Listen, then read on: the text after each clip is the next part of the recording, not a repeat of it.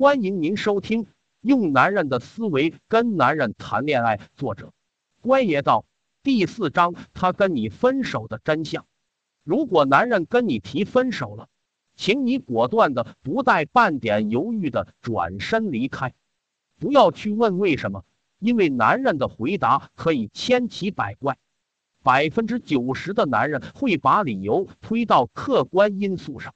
比如经济啊、家庭条件啊、学业啊、事业啊等等，很少有男人诚实的告诉你，只是因为不爱你了，对你没感觉了。但是我要告诉你，其实分手的原因就真的只有一个，他不爱你了，没感觉了。虽然很受打击，但你必须面对和接受。姑娘们，不要去给男人找理由。去相信他的什么经济、家庭条件、学业、事业等狗屁的鬼话。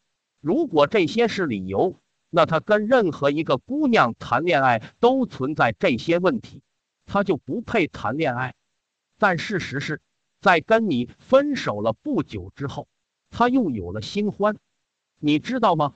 不爱了就是不爱了，没有利益捆绑的爱情本身就是很脆弱的。今天有感觉的时候，可以七十二小时腻在一起，可是这种感觉是会慢慢减弱的。到了你身上没有吸引他的东西之后，你又不能给他带来经济上或精神上的实惠的时候，他就离你越来越远了。